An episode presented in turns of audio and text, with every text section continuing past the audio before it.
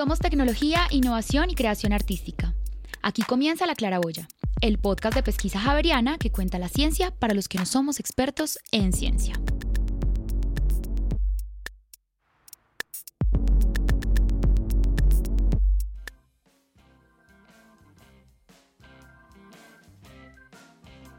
Hoy la claraboya filtra la luz de una manera distinta. Lo hace contándonos una historia desde sus personajes, sus lugares, sus sonidos y su futuro. En nuestro podcast de hoy estaremos conversando sobre especies vegetales invasoras en nuestro ecosistema y particularmente lo vamos a hacer sobre retamo espinoso y retamo liso, una planta que llegó a Colombia hace muchos años y llegó para quedarse implantada. El retamo no es un huésped muy agradecido y las consecuencias ambientales de su estadía han sido perjudiciales para el medio ambiente y los habitantes de las regiones en donde se ha encontrado esta planta. Por eso, y para conocer con más detalle en qué consiste esta especie, cómo viven, cuáles son sus riesgos, nos acompañan Sofía Bastos y José Ignacio Barrera, profesores e investigadores de la Facultad de Ciencias de la Pontificia Universidad Javeriana e integrantes de la Escuela de Restauración Ecológica. Bienvenidos. Muchas gracias, profesores, por acompañarnos hoy. Muchas gracias, Claudia Marcela, por invitarnos a, a compartir este momento. Pues muchas gracias también. Comencemos entonces. Quisiéramos, antes de entrar a hablar particularmente sobre el retamo espinoso, ¿qué es una especie invasora y qué es lo que hace que sea invasora? Sofía o, o José Ignacio, ¿quién nos quiere contar? Pues una especie invasora es una especie que está fuera de su lugar de origen y que pues ha venido naturalmente o la han traído las personas que han viajado a esos sitios de donde se distribuyen y cuando llegan a los sitios nuevos pues empiezan a, a conquistar espacios que pues ocupan las especies nativas de estos lugares. Pues eso es muy riesgoso. ¿Por qué es riesgoso eso, profe? Pues porque las especies que son originarias de un lugar pues están teniendo su dinámica, sus interacciones, sirven de alimento para aves, para insectos, para la fauna en general. Y pues si llega esta especie invasora, estamos cambiando de un, de un espacio, de un área, de un sistema que es muy diverso a un sistema que va a ser muy poco diverso. Y pues eso pone en peligro la estadía pues o la permanencia de las especies que son originarias de, de estos sitios. ¿no? Tanto animales como plantas y demás impactan todo. Sí, en general impacta todo. De hecho cambia la dinámica del sistema y eso es realmente muy peligroso. De hecho, pues con la especie retamo espinoso, incluso con el helecho marranero, son especies que además son muy peligrosas porque son pirogénicas. Y, ¿Eso pues, qué quiere decir, profe? Se prenden muy fácil por la las características que, tienen y eso pone en peligro que también se prendan los ecosistemas nativos. Entonces, es la manera como ellas van avanzando en el territorio de prenderse, es decir, que no solo se queman ellas, sino que también pues queman a las especies nativas. ¿Y en qué lugares de Colombia encontramos esta especie de, del retamo espinoso ya entrando a, al tema que, que nos convoca hoy? ¿Y cómo ha sido esa afectación en las zonas en donde ha estado? Bueno, pues primero decir que la especie llegó hace cerca de 60 años, que se trajo con un propósito que pues para el momento en que se trajo y quien la trajo nunca pensaba que, que iba a ser un problema. Entonces se trajo para controlar la erosión en el embalse de la regadera. ¿Dónde pero queda este, este embalse, profesor? Es al sur de la ciudad, en Usme, ¿sí? hacia la zona de Usme, y pues fue de los primeros embalses que se construyeron entonces para surtir de agua a la ciudad. Ese fue el propósito por el que se trajo el retamo. Y el propósito era que quedaban zonas erosionadas y pues era cómo controlar la erosión. Nunca se pensó que iba a ser un problema y así silenciosamente la especie fue avanzando. La tenemos de manera fuerte en cerros orientales y ya la tenemos también en todo Cundinamarca, en lo que es más o menos alturas entre los 2.200 y 3.700 metros sobre el nivel del mar, pero ya se ve realmente en todo el país, en todas estas zonas altas de montaña, ya se ve. Y pues el problema grandísimo es que es una amenaza fuerte y pone en riesgo lo que son nuestros páramos, que pues son nuestras fuentes hídricas. ¿no? Con este abrebocas que nos plantea el profesor Ignacio, eh, queremos entonces dar entrada a la crónica sonora en donde recogemos diferentes perspectivas de los habitantes que viven con esta planta día a día. Muchos de ellos generan acciones desde el colegio, el campo, sus casas y de las entidades gubernamentales para buscar la conservación ecológica del ecosistema. Escuchemos pues estas voces que vienen desde las montañas de Cundinamarca, del centro del país, y de ellos que viven a diario con el retamo espinoso.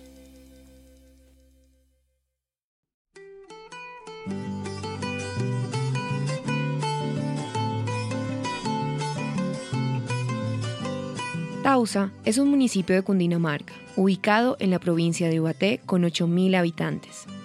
Allí llegan todos los días turistas nacionales e internacionales a visitar la fascinante laguna de Neusa, un lugar encantador con sus paisajes y su tranquilidad, y donde su vegetación es la protagonista de esta historia de flores amarillas y de tallos frondosos con espinas. El retamo espinoso es una planta llamativa por sus colores y su masiva presencia en este lugar. Es considerada una de las más invasoras y peligrosas especies con la que tienen que convivir los habitantes de esta zona. Personas como Alejandro, quien comprende este problema ambiental y como el resto de la comunidad, está comprometido para solucionarlo.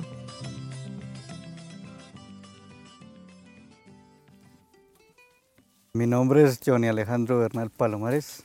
Eh, vivo acá cerca en el pueblito de Tausa. Más o menos ya llevo dos años trabajando en este proyecto y eh, estábamos eh, eliminando y controlando la retamo espinoso. Es una planta que, se ha ido propagando muy, muy rápido, entonces están invadiendo varias, varias regiones, ya se están como viendo afectadas con eso, ¿no? Afecta mm, la, comunidad porque se empieza a propagar por, los terrenos donde hay ganado y cultivos y cosas de. Al nosotros salir como eliminando eso, ya entonces para se ve más como más despejado. En los controles que hemos hecho ya se ha ido como minorando esa propagación. Cuando se siembran las plantas, entonces hacen actividades para los niños y para que ellos entiendan cómo cuidar y preservar el medio ambiente. Por lo menos no le meten mucho interés, más que todo el gobierno eso, ¿no? Porque pues eso ya está muy, la, planta ya se expandió mucho. Entonces si le prestaran más atención, entonces no, no tendrían ese problema. Al igual que Alejandro, son muchas las personas que se han involucrado con esta causa, como el caso de Luis, un hombre tímido pero con la seguridad suficiente para hablar del problema y las acciones necesarias para resolverlo. Oriundo de la región, Luis llegó al parque de Neusa hace algunos años a desempeñarse como celador, a falta de oportunidades relacionadas con su formación, sin saber lo que el destino le pondría en el camino más adelante.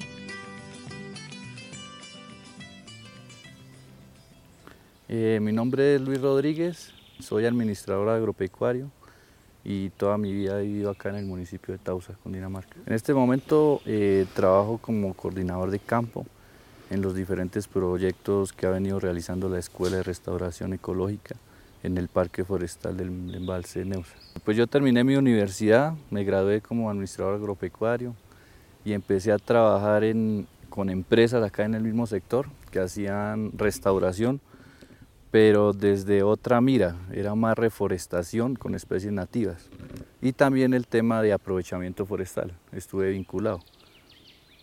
Pues un tema muy, muy chévere fue lo que se hizo en un convenio con la Escuela de Restauración Ecológica de la, de la Pontificia Universidad Javeriana y la empresa de acueducto alcantarillado de Bogotá.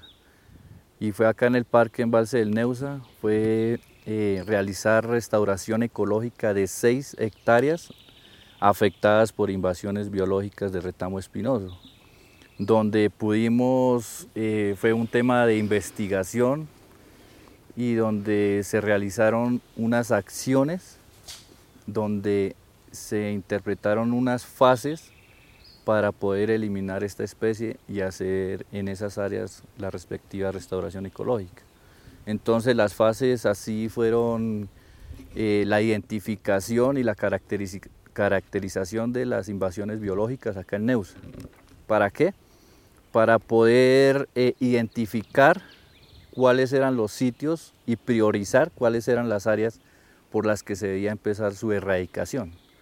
Luego se hizo un corte y transformación de esta invasión que consistía en cortar con motosierra, machete o guadaña y llevarlo a una máquina, a una trituradora de residuos vegetales, para luego eh, llevarlo a un sitio donde se estaba destinando para hacer compostaje con estos residuos vegetales. Respecto a esto en estas zonas, pues lo que se hacía era eh, formular unas estrategias de restauración ecológica e implementarlas que consistían básicamente pues, en la contención, en el control, en la revegetalización con especies nativas propias acá de, de Neusa. Eh, también se hizo aislamiento, se hizo control e incitación del banco de, semillas para que germinara y se hacía luego el control, eh, control del banco plantular. Eh, entonces estas fueron como las acciones que se implementaron para llegar a cabo de, restaurar estas áreas degradadas.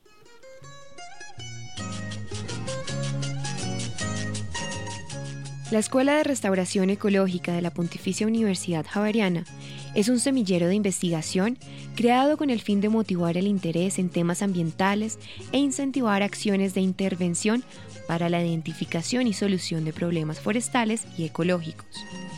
Con este propósito, la escuela trabaja en conjunto con entidades oficiales y privadas, así como con instituciones educativas cercanas a las zonas con este tipo de problemas. Tal es el caso del Colegio San Antonio sede Páramo Bajo en Tausa, en donde estudiantes como Valentina Peña y docentes como la profesora Diana Rincón hacen parte del proyecto de restauración de áreas afectadas por el retamo espinoso.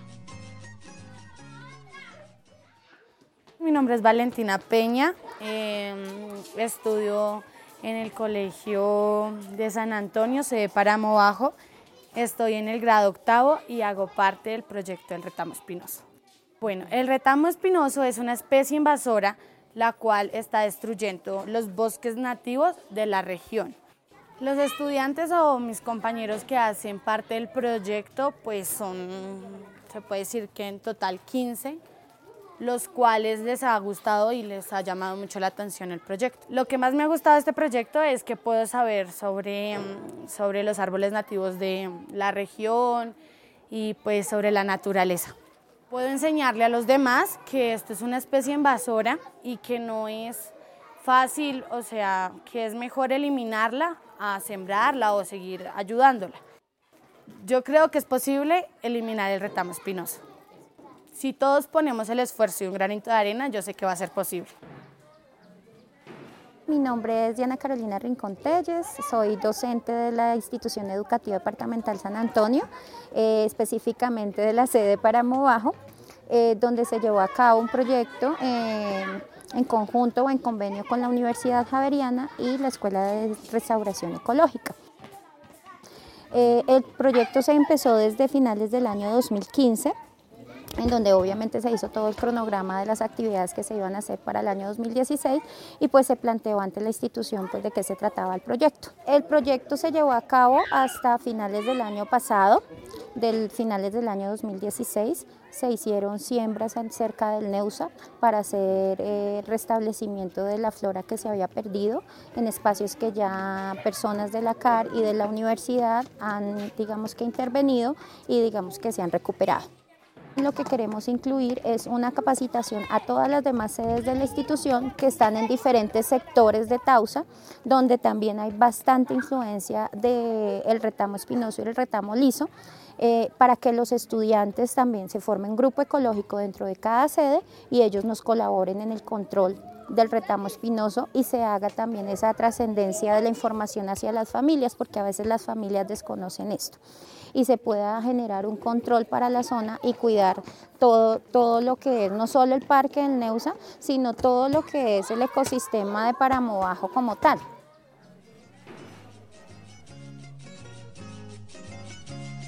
Y precisamente de la transferencia de las experiencias y los conocimientos adquiridos en estos proyectos depende la continuidad de sus acciones y el éxito de sus resultados, así como el compromiso necesario para garantizar que estos esfuerzos perduren y den frutos a corto, mediano y largo plazo. Luis conoce y vive día a día esta realidad y entiende que la responsabilidad social es fundamental para que la comunidad asuma su rol en todas las fases del proceso de restauración. Creo que los procesos de investigación que se llevan acá y el éxito de la restauración ecológica que hemos podido vivenciar ha sido las estrategias sociales, poder difundir todos los resultados que se hacen bajo los experimentos e investigación poderlos difundir con los estudiantes de los colegios, grupos ecológicos y también con la comunidad, que es como el factor más importante, con los campesinos que tienen pues este problema encima, porque las invasiones de retamo pues están afectando sus, sus cultivos y, y sus actividades agropecuarias. Todos estos testimonios tienen orígenes distintos, papeles diferentes en esta historia voces que con mucha o poca experiencia comparten un propósito final común. Sandra, investigadora de la Escuela de Restauración Ecológica, hace parte de este grupo incansable de personas que entienden que la solución de los problemas nace en conocerlos, que desde una conciencia ambiental crítica y proactiva se pueden prevenir situaciones similares y que a partir del conocimiento y cuidado de nuestros territorios se garantiza el futuro los procesos que nosotros hemos acompañado en la parte de comunidades, nosotros siempre hacemos mucho énfasis en que más que entrar a discutir el problema ambiental, tenemos es que hacer énfasis en conocer nuestros ecosistemas nativos, porque pues en la medida que los conozcamos vamos a querer conservarlos y vamos a saber qué queremos conservar para que ofrezcan las funciones de las cuales nosotros dependemos. Definitivamente para el manejo del retamo espinoso, si no nos vinculamos todos, va a ser una tarea pues que se puede perder fácilmente si no estamos todos integrados, porque si el vecino tiene retamo pues, y yo no tengo, igual va a ser un problema para mí. O si yo tengo y el vecino no, pues yo voy a ser el problema para, para él. Entonces siempre tratamos de que todos los actores estén vinculados o por lo menos que conozcan el tema. ¿sí? Y pues definitivamente el manejo de esta, pues de esta invasión tiene que tener en cuenta a los diferentes actores, no solamente el campesino, no solamente el investigador, sino tenemos que también ver las instituciones que han venido trabajando el tema, cómo se articulan, cómo trabajan en conjunto para que las acciones realmente tengan mayor impacto. Es por eso que lo importante es conocer para conservar.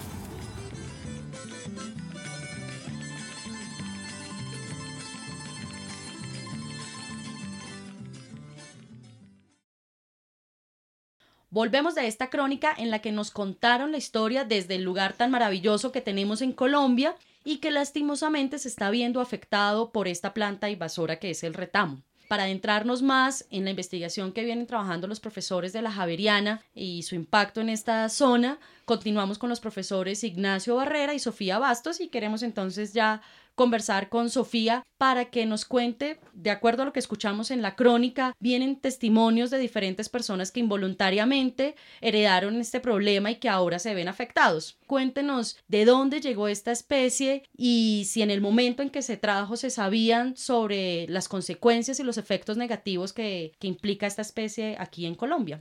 La especie es originaria de Europa, específicamente de Gran Bretaña, el norte de España, Irlanda, Escocia.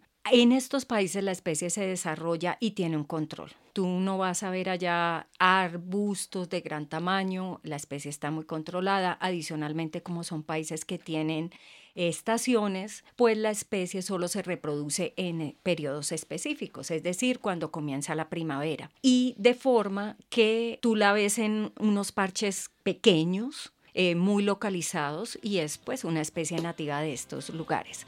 Cuando se trae a Colombia, se trae precisamente por las características que la especie tiene, que es una especie muy resistente, es una especie que se adapta a condiciones que muchas de nuestras especies podrían no adaptarse. Eh, por ejemplo, en los taludes, en suelos erosionados, la especie puede permanecer allí y puede eh, como obtener sus propios nutrientes en suelos que son eh, muy pobres o que están bastante degradados. Eh, adicionalmente, toda la cantidad de raíces forma un entramado de forma que ella puede estar en, en estos sitios que para otras especies no sería fácil enraizar. Entonces es una especie que acá ha encontrado otras condiciones y aquí presenta unas características que no presenta en las zonas nativas. Por ejemplo, nosotros encontramos eh, arbustos que tienen un tamaño de un unos 4.5 metros, que en sus ecosistemas... Es muy grande, ¿no? Eh, exactamente, en sus ecosistemas nativos alcanza más o menos 2.5 metros, entonces puede llegar a duplicarse el tamaño y pues vemos una característica como esa que no está presente en sus ecosistemas naturales. Muy bien, pues, pues a ver, los matorrales que uno ve en, en, estas zonas europeas, pues, pues son la especie está acompañada de otras especies nativas, entonces pues allá no es un problema. Conviven, pueden convivir en su espacio nativo. Sí. Y de allí cómo desarrollaron ustedes la investigación, digamos, además del trabajo científico y demás, hicieron un trabajo con la comunidad ah. para que ellos se vincularan también a este proceso de erradicación, ¿no? Pues la verdad es que pues esto no es de los investigadores o de las administraciones, sino que las comunidades, que es donde está el problema, tienen que jugar un papel muy, pero muy, muy clave. Entonces es cómo encontrarnos con ellos, cómo aprender de ellos y igual de decirles cómo pues intentar controlar esta planta y, y, cómo alejarla de sus predios. Entonces, en los trabajos que hemos tenido, pues hemos venido involucrando los municipios de, de Tausa, de Suezca. Hay estudiantes, campesinos. La verdad es que es interesante, la gente pues incluso la sorpresa que nos llevamos es que pues ven la especie como si fuera una especie nativa, es decir, que desconocían de dónde venía y de los peligros que genera. Entonces ya como que se empieza a generar pues la alerta de parte de ellos y el ánimo de querer trabajar y, y realmente contribuir a su control. Bien, Hablando entonces de control, sabemos, profesora eh, Sofía, que para evitar el esparcimiento de la planta no es cuestión solamente de arrancarla de raíz y ya, sino que es importante que en este propósito de prevenir que siga creciendo, es importante tener en cuenta las semillas. En eso que tú trabajas de manera especial y que gracias al doctorado que hiciste en Inglaterra, en donde te enfocaste en el estudio de los bancos de semillas y que conoces a profundidad todo este tema, quisiéramos que nos contaras sobre el proceso de recolección y tratamiento de las semillas del retamo y cómo desde allí se busca la restauración ecológica. Pues primero quiero clarificar lo que es un banco de semillas, por si pues quedan algunas dudas. El banco de semillas es el conjunto de semillas que podemos encontrar en el suelo después de que estas han sido dispersadas de la planta madre o han sido dispersadas largas distancias. Entonces ahí estas semillas quedan en el suelo, son semillas viables, son semillas que no han germinado y por lo tanto son un banco de biodiversidad, son un banco genético de información, de forma que cuando las condiciones cambian, eh, estas semillas pueden germinar y restablecer las poblaciones eh, nativas en caso de que la, la especie em, sobre el suelo, o sea, los organismos en pie hayan desaparecido. Que sería el arbusto, la planta, digamos que logramos ver. Exacto. Y en ese sentido, el trabajo que has desarrollado particularmente en esta investigación y en este proyecto, ¿cómo ha sido? Bien, eh, pues son dos trabajos, dos líneas. Entonces, lo primero es nosotros estamos entendiendo cómo es el banco de semillas de nuestros bosques nativos qué especies podemos encontrar allí, porque no todas las especies forman bancos de semillas persistentes. Entonces, algunas especies forman bancos de semillas eh, persistentes que son los que nos permiten ser utilizados para la restauración ecológica.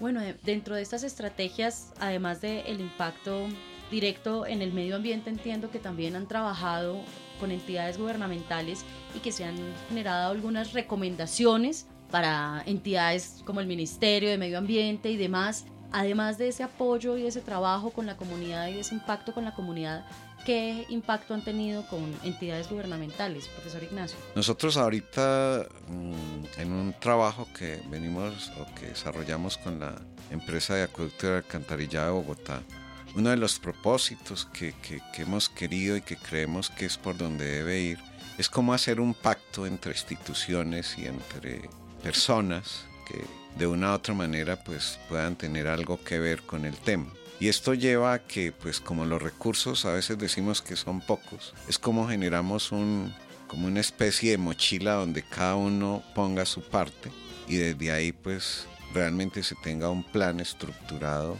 que lleve a que lo que se haga realmente pues dé los resultados que, que, se esperan y no que cada institución o cada persona por aparte haga las cosas que tenga que hacer. Ya tuvimos la mirada de los investigadores, de la comunidad local, de los, eh, las entidades administrativas y ahora las personas que estamos en, en las ciudades principales. Quizás podemos no sentirnos afectados por lo que por estos problemas ambientales, porque no los sentimos cercanos a nosotros, no hacen parte de nuestra cotidianidad.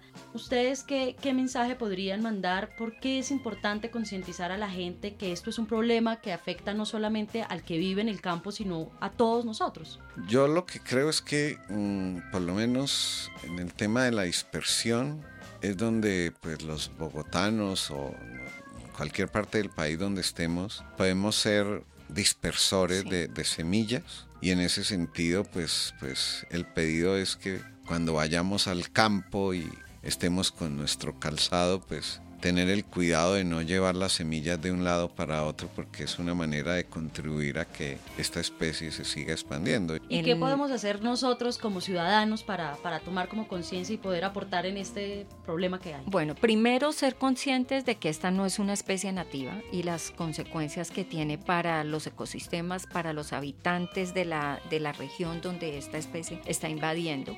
Segundo, que nos afecta a todos porque los suelos se van deteriorando, se acidifican los suelos con su presencia y por lo mismo todos debemos estar comprometidos. Yo, yo quería decir también que pues, pues es fácil reconocerla pues por la flora amarilla tan llamativa que tiene y pues las espinas. Pues eh, la recomendación especial también para las amas de casa de, de de que pues, les gusta por las flores tan bonitas llevarlas de un lado para otro, o los que tienen sus fincas que quieren colocarlas como cerco, como seto, pues que no lo hagan porque finalmente pues es llevar la amenaza de un lado para otro y pues finalmente generar riesgos a los ecosistemas nativos. Para quienes quieran conocer más sobre esta investigación, la pueden encontrar en www.javeriana.edu.co slash pesquisa en la edición 36 de nuestra revista de la Universidad Javeriana. Nos pueden encontrar en nuestras redes sociales Facebook, Instagram, Twitter como Pesquisa PUJ. Queremos agradecerles a nuestros invitados de hoy, a las voces de nuestra crónica. Esto fue La Claraboya, el podcast de Pesquisa Javeriana. Los esperamos en una próxima oportunidad.